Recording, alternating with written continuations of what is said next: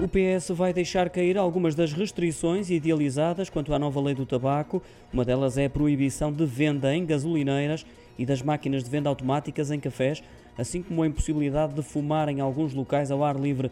A notícia é do Jornal Público, medidas que geraram preocupação e celeuma e que Marta Temido, ex-ministra da Saúde, por exemplo, considerou abusivas e intrusivas.